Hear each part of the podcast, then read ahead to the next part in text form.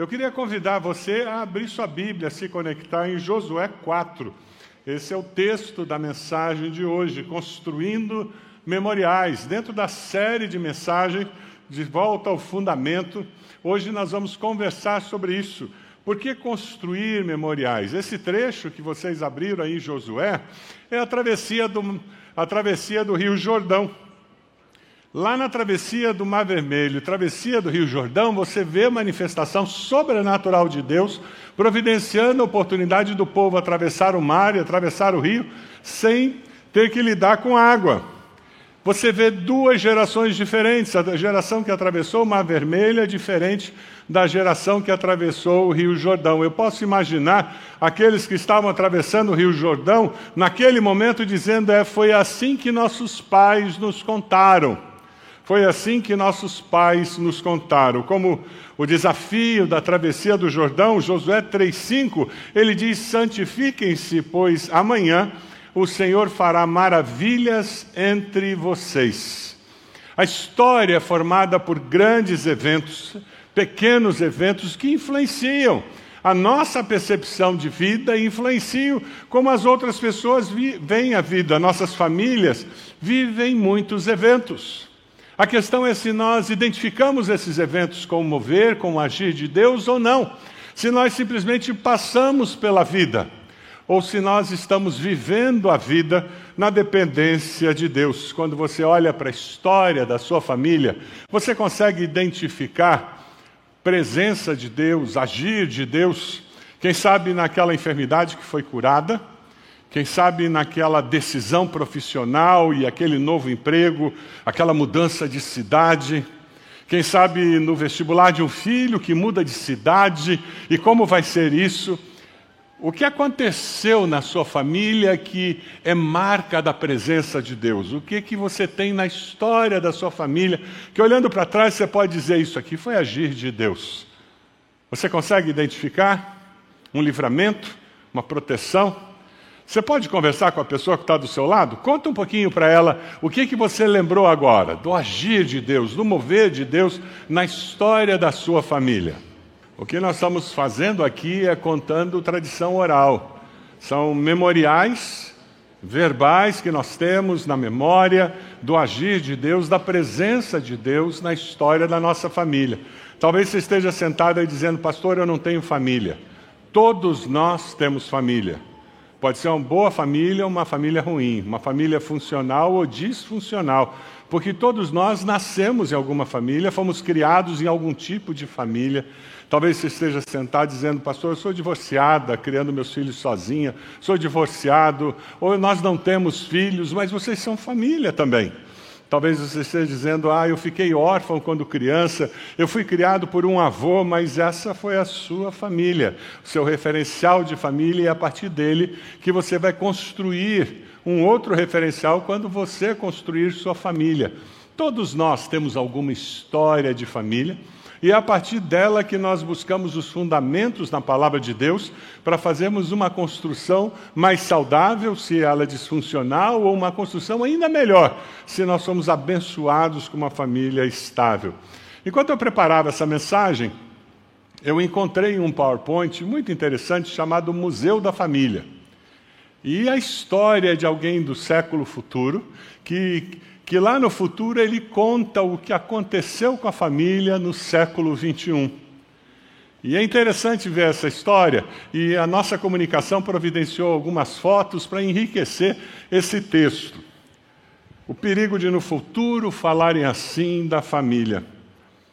Se observamos a história, nós perceberemos que foi em meados do século 21 que as famílias compostas por pai, mãe e filhos começaram a ser extintas. Para que possamos recordar juntos sobre como eram essas famílias, eu gostaria de citar algumas características que eram próprias destas famílias que se extinguiram no século XXI. No começo do século XXI, um pouco antes da extensão da família, começou a ser raro ver uma mãe ou um pai em casa, cuidando dos filhos, do lar e da família. A mudança na percepção da vida familiar e a necessidade de prover boa alimentação e moradia levaram as mães a trabalhar fora, junto com os pais, a investir nas suas profissões. Mas anterior a esse período, no século XIX, era costume o pai ser recebido pelos filhos em casa após um dia cansativo de trabalho. Nesse período, ele era o herói da família, ele era o provedor do lar. Naquela época, as crianças tinham um pai que morava com elas, um pai que convivia com seus filhos e passeava com eles nos finais de semana. As crianças, quando faziam apresentações na escola, ficavam ansiosas buscando na plateia os seus maiores fãs, papai e mamãe. E ao final, quando recebiam os aplausos, o coração ficava repleto de alegria. Nada era mais precioso, nada era mais precioso do que aquele momento. Mas naquele tempo, nem tudo era somente flores. No passado, os pais, ao identificar um comportamento errado por parte dos filhos, podiam corrigir, disciplinar os seus filhos e isso não era visto como algo mal ou conflitivo. Porque os filhos sabiam que, se precisassem de colo, seus pais estariam lá para consolá-los, carregá-los e oferecer cuidado e segurança. Havia comemorações naquele tempo que eram inesquecíveis. Ah, o Dia das Mães! Todos se reuniam na casa da vovó e a cama da vovó ficava cheia de presentes dos filhos, dos netos. Os momentos era, eram tão preciosos que esperar pelo segundo domingo de agosto, dia dos pais, era um dia que nunca chegava. Era ali que eu, eles entregavam ao papai aquele cartão com moldura de gravata, ou aquele quadro marcado pela mãozinha do filho. As crianças nem dormiam direito no dia anterior, na expectativa da entrega. Você acha que as memórias eram apenas essas? Não, não. Ainda tem um cômodo da casa que guarda muitas boas lembranças: a cozinha. Ah, os temperos da mamãe eram insuperáveis. Todos ao redor da mesa, na expectativa do que viria do forno ou do fogão.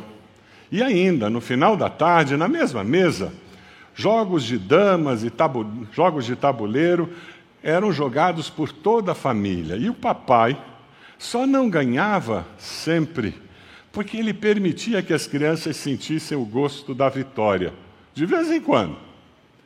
No quintal, na calçada, ah, como era gostoso! As crianças brincavam de esconde-esconde, brincavam de casinha, brincavam de queimada, vizinhos e primos correndo atrás da bola que sempre acabava caindo na casa do vizinho. Eram brinquedos espalhados pela casa, eram risos ocupando todos os ambientes, era o choro por causa de uma queda ou pelo fim de uma brincadeira. A vida era abundante em todos os sentidos. A casa vivia cheia, não só de gente, mas de amor e contentamento. Para eles, naquele tempo, estar em família era o que fazia a vida valer a pena. Inclusive, muitas dessas histórias vividas em família tornaram-se memoriais dos momentos que viveram e estavam impregnadas pelo cuidado e pelo amor de Deus. Memoriais verbais Memoriais que refletem a nossa experiência, a nossa vivência como família e onde nós podemos perceber a boa mão de Deus nos conduzindo nos processos, nas experiências e nos momentos que nós vivemos. Quem sabe você está aqui hoje você olha para trás e diz, pastor, eu nunca vivi nada parecido com isso na minha família. Eu tenho boas notícias para você. Você pode construir uma história diferente. Amém? Com o poder de Deus, nós podemos construir uma história diferente. O que acontece ali nesse texto de Josué 4 que nós vamos estudar hoje é muito interessante porque Josué vê o povo passando pelo Jordão, entrando numa terra que eles teriam que conquistar, e Josué está preocupado em construir memoriais para garantir que ao entrar na nova terra eles tenham histórias na mente deles para contar sobre o que Deus havia feito por ele. Memorial no Velho Testamento é um marco, uma cerimônia, alguma coisa escrita, uma tradição oral que revela o mover de Deus na nossa história. É por isso que a, na cultura judaica existem tantas festas. Daqui a pouco nós vamos celebrar a festa da Páscoa que celebrava a saída deles do Egito. Para nós, cristãos, nós celebramos a ressurreição de Jesus, mas nós celebramos. E esses são memoriais na história da nossa fé que são celebrados para nos relembrar de uma verdade que transcende a festa, que é muito maior do que isso. José estava preocupado com isso e ele faz um movimento naquele momento de travessia do Rio Jordão, em que ele deseja construir memoriais que são estratégia espiritual. Após a, o atravessar daquele Rio Jordão, ele pede que eles construam memorial. Um memorial da história deles. Vendo Deus segurar o rio 30 quilômetros acima e eles conseguirem passar pelo rio sem ter que lidar com as águas. Na sua família, seus filhos têm memoriais que eles podem se lembrar? Eles estão carregando do lar de origem memoriais, lembranças do agir de Deus? Tem histórias que eles ouviram você contar, que eles viveram, ou que eles mesmos contam, que reflete o mover de Deus? Nossos filhos, as próximas gerações precisam saber claramente que Deus é um Deus que está agindo. Lá em Josué 4, a partir do versículo 1, quando toda a nação terminou de atravessar o Jordão, o Senhor disse a Josué: Escolha doze homens dentre o povo, um de cada tribo, e mande que apanhem doze pedras do meio do Jordão, do lugar onde os sacerdotes ficaram parados. Toda a nação foi representada porque era um de cada tribo. Doze pedras. O que existe na mente de Josué, nós precisamos deixar algo concreto que nos lembre do que aconteceu ontem, para que nós possamos viver o hoje e o amanhã.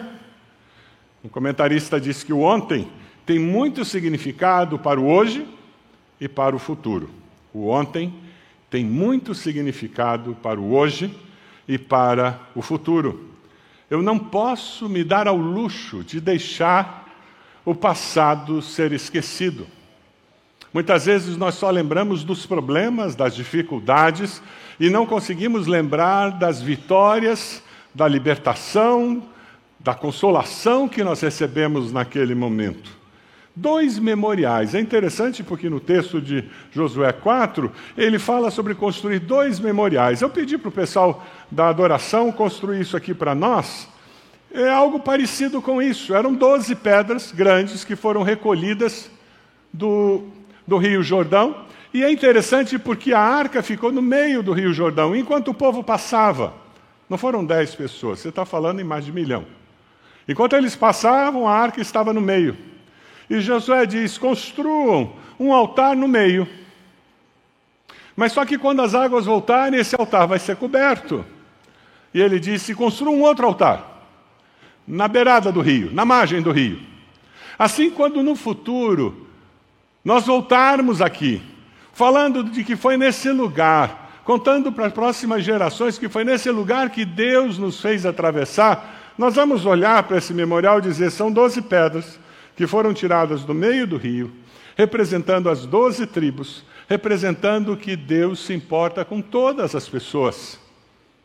Um memorial foi assim que a coisa aconteceu. Você pode imaginar, aquele povo atravessa o rio, eles agora estão olhando para Jericó, um grande desafio, pensando que terão que conquistar toda a terra, um desafio ainda maior. Aí eles voltam, olham para aquelas doze pedras. Será que o Deus que segurou o rio pode nos dar vitória?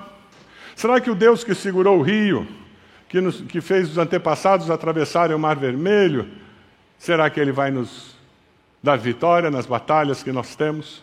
Você entende o porquê Deus deseja que você construa memoriais na sua família, na sua história, que você conte esses memoriais orais, que você tenha coisas físicas dentro de casa que didaticamente te ajudem a lembrar-se que Deus faz com que o impossível se torne possível. Você acredita nisso? Diga amém. O nosso Deus faz o impossível possível. Nós temos algumas dificuldades em ter memoriais. Muitos de nós, vindos do catolicismo, o catolicismo, na sua, dentro da estética de culto deles, dentro da estética de construção da fé, eles usam muitos símbolos, muitas imagens. Teologicamente, uma imagem de um santo não era para ser adorada e nem para receber oração.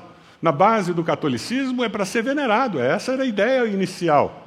Só que nós, seres humanos, temos a tendência de transformar o símbolo na realidade maior que eles simbolizam. Isso acontece só com católico? Não. Você conhece gente que deixa a Bíblia aberta no Salmo 91 para proteger a casa? Isso é amuleto, gente. Isso e figa de madeira é a mesma coisa. E ferradura é a mesma coisa. Tem pessoas que participam da ceia e participam de uma maneira mística. De uma maneira assim, aquele pão, existem igrejas que, quando termina a ceia, tem uma cerimônia para enterrar o pão e o suco que sobrou. Então, não são só católicos, é o ser humano que tem a tendência de transformar o que, o que simboliza algo maior em como se fosse aquele algo maior que eles simbolizavam. Mas, por outro lado, nós não podemos abrir mão, nós seres humanos, temos essa necessidade e nos facilita ter uma memória mais aguçada quando nós temos símbolos e quando nós trabalhamos com esses símbolos. Por isso que no Velho Testamento você encontra uma simbologia muito forte. Nós como evangélicos, nós jogamos fora essa nossa capacidade de lidar com símbolos. Algumas pessoas têm até dificuldade que alguém ande com uma cruz, um, um crucifixo aqui, uma cruz pendurada, e acham que aquilo ali vai gerar maldição.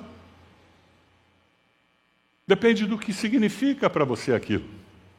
É interessante, porque quando você constrói memoriais, você abre a possibilidade de conversar com as próximas gerações, com vizinhos, parentes, sobre realidades muito maiores do que aqueles memoriais. E é sobre isso que nós estamos falando hoje. Para fortalecer nossa família, para garantir que a nossa memória não vai nos trair então nós criamos memoriais na nossa casa, no ambiente de trabalho. E nós contamos histórias e recontamos. Eu conversava com um casal no final do primeiro culto e eles disseram: Pastor, nós temos o hábito de, na viagem, contar essas histórias. Isso aí é tradição oral da família, histórias do mover de Deus, curas de Deus, libertação de Deus, ah, momentos em que Deus os protegeu. Ah, os nossos filhos dizem: Ah, essa história eu já conheço. E eu disse: Isso mesmo. Eles têm que conhecer.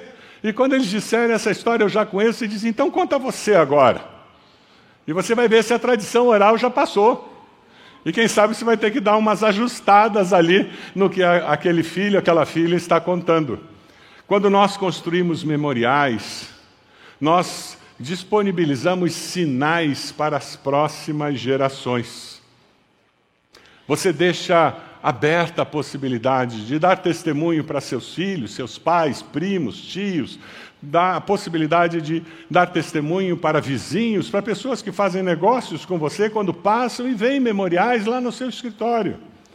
Josué 4, versículo 6, nós lemos assim: Elas servirão de sinal para vocês. No futuro, quando seus filhos lhe perguntarem que significam essas pedras, você vai responder.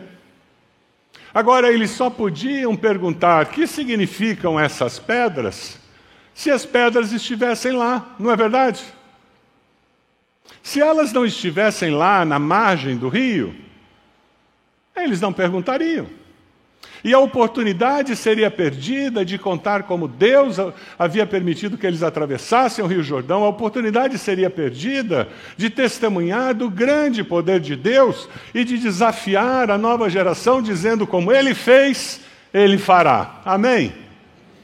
É essa segurança que eu e você temos quando nós conhecemos a Jesus como Senhor e Salvador. Memoriais são sinais claros do amor e cuidado de Deus. Memoriais são sinais claros do amor e cuidado de Deus. Lá em Josué 4, 7, a palavra diz: Respondam que as águas do Jordão foram interrompidas. Ele está continuando e respondendo a pergunta: que significam essas pedras? Respondam que as águas do Jordão foram interrompidas. Diante da arca da aliança do Senhor, quando a arca atravessou o Jordão, as águas foram interrompidas. Essas pedras serão um memorial perpétuo para o povo de Israel. Memorial da fidelidade do Senhor. Histórias familiares do cuidado de Deus são memoriais perpétuos do cuidado do Senhor. Você tem alguma cura? Que é uma história de livramento? Você tem uma história de libertação de um vício? Você tem uma história de resposta de Deus numa questão de mudança de emprego, ou de uma crise financeira, ou de uma mudança de cidade? Quais são as histórias que a sua família tem que refletem o agir de Deus? Que você consegue identificar que são histórias que abençoam. Agora nós podemos ir além da tradição oral e nós podemos começar a ter objetos dentro da nossa casa, no ambiente de trabalho, que nos lembram do mover de Deus. Eu já mostrei para vocês aqui o meu certificado de batismo. Ele está emoldurado e no meu escritório. Quantos aqui receberam certificado de batismo? Levanta a mão. Olha lá, onde é que está o seu certificado de batismo? Numa pasta na gaveta? Você, na realidade, está escondendo um memorial. Se você emoldura e você coloca na parede da sua casa, em um escritório, em algum lugar, existe a possibilidade de que alguém olhe e diga: Nossa, que bonito! O que, que foi isso? Quando foi? E você tem a oportunidade de contar da razão da esperança que há no seu coração. Eu já mostrei aqui numa outra mensagem um bordado que é muito especial, é esse que está aqui no canto, essa, essa cesta. Esse bordado aqui a Eide gravou quando nós estávamos esperando o Fernando. Ela bordou, a Eide tinha muito, tem muita habilidade com bordado, e esse bordado tem um significado muito especial. Foram 21 dias de repouso absoluto. E pela misericórdia de Deus, pela bondade de Deus, nós não perdemos o Fernando. E mais, quando chegou no final da gravidez, ainda complicou mais. Ela teve pré-eclâmpsia e daí eu quase perdi os dois. Então, quando eu olho esse bordado, meu coração se enche de gratidão. Ele é um memorial. Está na sala da nossa casa. Quem entra na nossa casa e dá oportunidade, a gente conta a história. Porque é um memorial, para isso servem os memoriais. Você tem na sua casa, na sala, quem sabe na cozinha, quem sabe no quarto, alguma coisa concreta que seja um memorial do agir de Deus na história da sua família? Deus nos deu seis versículos quando nós estávamos buscando a direção de Deus sobre vir servir aqui na IBB. Seis versículos. Nós pedimos a uma amiga e ela fez três quadrinhos com esses seis versículos. E eles estão na cabeceira da nossa cama. Memoriais de uma resposta de Deus incrível. E como nós somos gratos porque Deus nos deu aqueles seis versículos e nós viemos para cá para IBB. Esse ano vai fazer, vão fazer, nós vamos ter 35 anos servindo aqui na IBB. E nós somos muito gratos por isso. Então, quando eu sento na minha cama e vejo aqueles quadros, eu agradeço a Deus. E quantas oportunidades já tive de explicar isso, quantas vezes nossos filhos ouviram essa história. Você tem no seu quarto algum memorial? Alguns casais colocam a foto do casamento, mas colocam só para enfeitar. Que tal dar significado para aquela foto? E conectar aquela foto uma resposta de Deus naquele processo de decidir casar. Quem sabe a resposta de Deus no dinheiro para pagar a festa. Talvez você tenha uma foto da lua de mel. E de repente você vai dizer: a gente não tinha dinheiro para lua de mel, a gente não sabia o que fazer, e foi provisão de Deus na última hora. Memoriais que quando você olha, você é lembrado: Deus está vivo e ativo no planeta Terra e na minha vida. Você pode ter isso no seu escritório, você pode ter isso na sua casa, nos cômodos da sua casa. Eu vou pedir para o pastor Mateus que me traga isso aqui. Eu agora vou me preparar para mais um meme. O povo adora fazer meme, meu. Alguns anos atrás eu fui numa missão lá na Amazônia entre os indígenas. Foi uma experiência muito especial. Fui com membros da nossa igreja, médicos. Foi um tempo muito especial que nós tivemos lá. E o cacique da tribo descobriu que naquela época eu era presidente da Convenção Batista Brasileira. E um dia a gente conversando, ele virou e disse: Então, o senhor é cacique também o senhor precisa ter um cocar.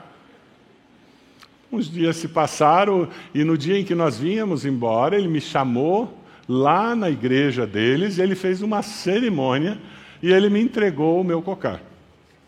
Aí é o meme. Aí é o meme para o povo tirar foto. Você sabe onde eu tenho isso? Você já foi no meu gabinete, você sabe que está lá. Para mim é uma lembrança, obrigado, pastor Mateus. Para mim é uma lembrança incrível. Daquela experiência que eu tive no meio dos indígenas. Quando eu olho aquilo, eu oro por aqueles indígenas, eu oro pelos missionários que estão lá. Quem já foi no meu gabinete já deve ter descoberto que eu tenho meus diplomas numa parede. Como diz o caboclo, não é para se mostrar. Papel não significa nada, título não significa nada. Mas sabe, se você já terminou um curso superior, você sabe o sufoco que é. Se você já fez um mestrado, um doutorado. Então eu olho aquilo e digo, Deus, o Senhor é muito gracioso. E, e quando eu vejo aquilo, eu agradeço a Deus. Privilégio dado por Deus. Para mim, são memoriais do agir de Deus na minha vida. Gente, quando eu estava no ensino médio, no, no, quando eu fazia ginásio, o pessoal mais novo não sabe o que eu estou falando. Quando eu fazia ginásio, eu, eu tive, eu acho que o primeiro boletim colorido. Era mais, tinha mais vermelho do que azul no meu boletim. Eu me lembro que um dia eu estava fazendo doutorado e eu estava correndo, naquela época eu corria 5 quilômetros por dia. Longo tempo atrás. E eu estava correndo e Deus trouxe à minha mente isso. Você já parou para pensar que você está fazendo doutorado? E eu parei, eu tive um tempo de gratidão a Deus, dizendo: Deus, logo eu que era ruim de escola, não gostava de ler. Eu sou a prova viva do milagre de Deus, gente. Eu não gostava de ler. Lembra de ter que ler na escola a Moreninha? Ai, que sacrifício ler aquele livro. Mas Deus trabalhou na minha vida. Então eu vejo aqueles diplomas e para mim são memoriais do poder de Deus agindo na minha vida. Olha ao redor na sua casa. Identifique memoriais concretos que refletem o agir de Deus. Coloque nas paredes da sua casa, em cima dos móveis, memoriais do agir de Deus na sua vida. E permita que assim, quando as pessoas passarem pela sua casa, quando os seus filhos disserem, mãe, por que você deixa essa coisa feia em cima do móvel? Você vai dizer, ah, meu filho, isso aqui tem uma história. Tem uma história. E tem uma razão para estar aqui. E daí você vai contar às próximas gerações o que Deus fez na sua vida. Você está disposto a fazer isso? Você está disposto a chegar hoje em casa olhando as coisas, chegar amanhã no trabalho, olhando o seu escritório e dizer aonde eu posso ter memoriais que glorifiquem a Deus e que me dê oportunidade de falar o que significam essas pedras. É o que Josué 4, a partir do versículo 21, diz. A instrução dele para o povo foi no futuro, quando os filhos perguntarem aos seus pais que significam essas pedras, expliquem a eles. Aqui Israel atravessou o Jordão em terra seca, pois o Senhor, o seu Deus, secou o Jordão perante vocês, até que o tivessem atravessado.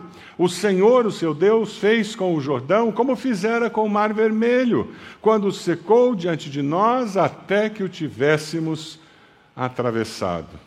As nações temerão ao nosso Deus quando eles ouvirem as histórias do mover de Deus na nossa vida, na vida das nossas famílias. Deus e a sua manifestação na história são atemporais.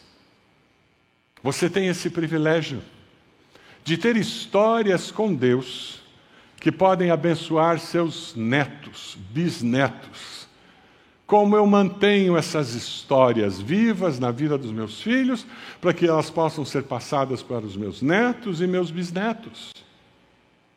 O desafio que você está recebendo hoje é você construir memoriais que possam passar para as próximas gerações. O mesmo Deus que se relaciona com uma geração, se relaciona com as gerações futuras. Josué 4, 24 tem uma afirmação muito preciosa. Ele assim fez para que todos os povos da terra saibam que a mão do Senhor é poderosa e para que vocês sempre temam o Senhor, o seu Deus. Aquelas pessoas que dizem que o Velho Testamento não precisa ler porque ele está ultrapassado, você percebe missões mundiais aqui? Nesse versículo? Vamos ler juntos? Ele assim fez para que Vamos lá? Ele assim fez para que todos os povos da terra, isso é missões mundiais, gente.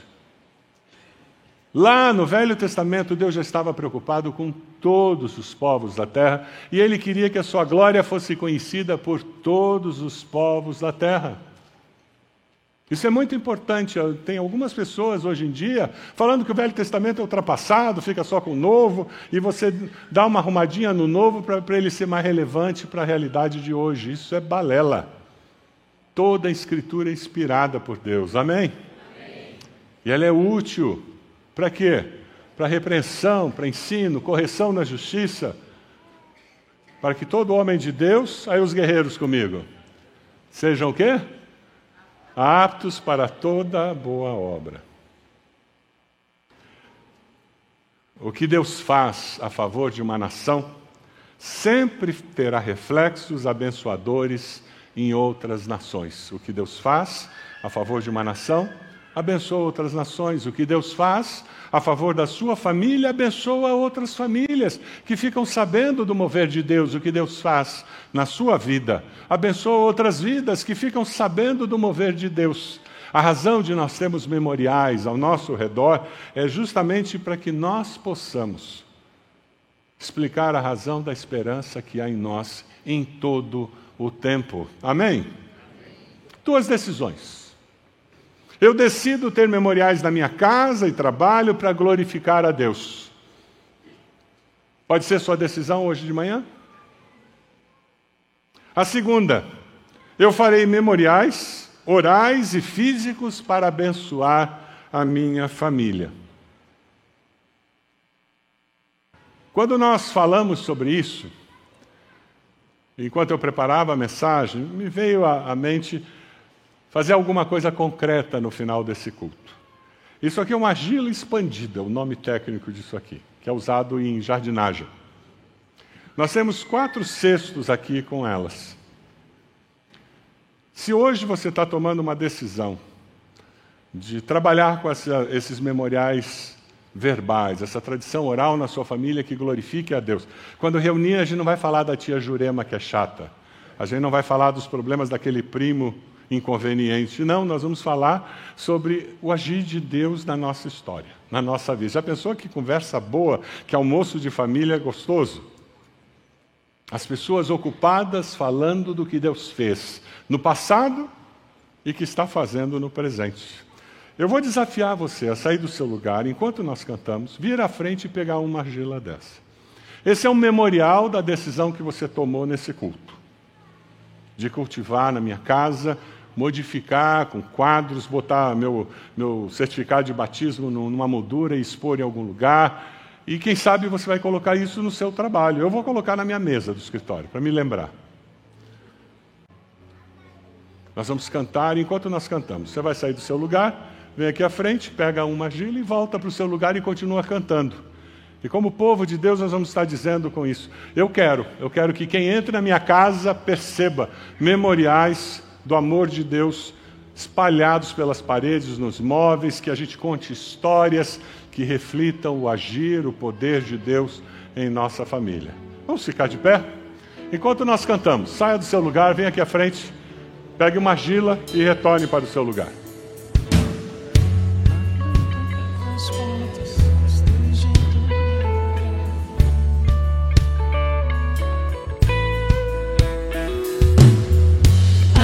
Todas as portas, esteja em todo lugar. Pode aqui morar Jesus. Abre todas as portas, esteja em todo lugar pode aqui morar Jesus. Abre todas as portas, esteja em todo lugar. Pode aqui morar Jesus. Todas as portas, esteja em todo lugar. Pode aqui morar.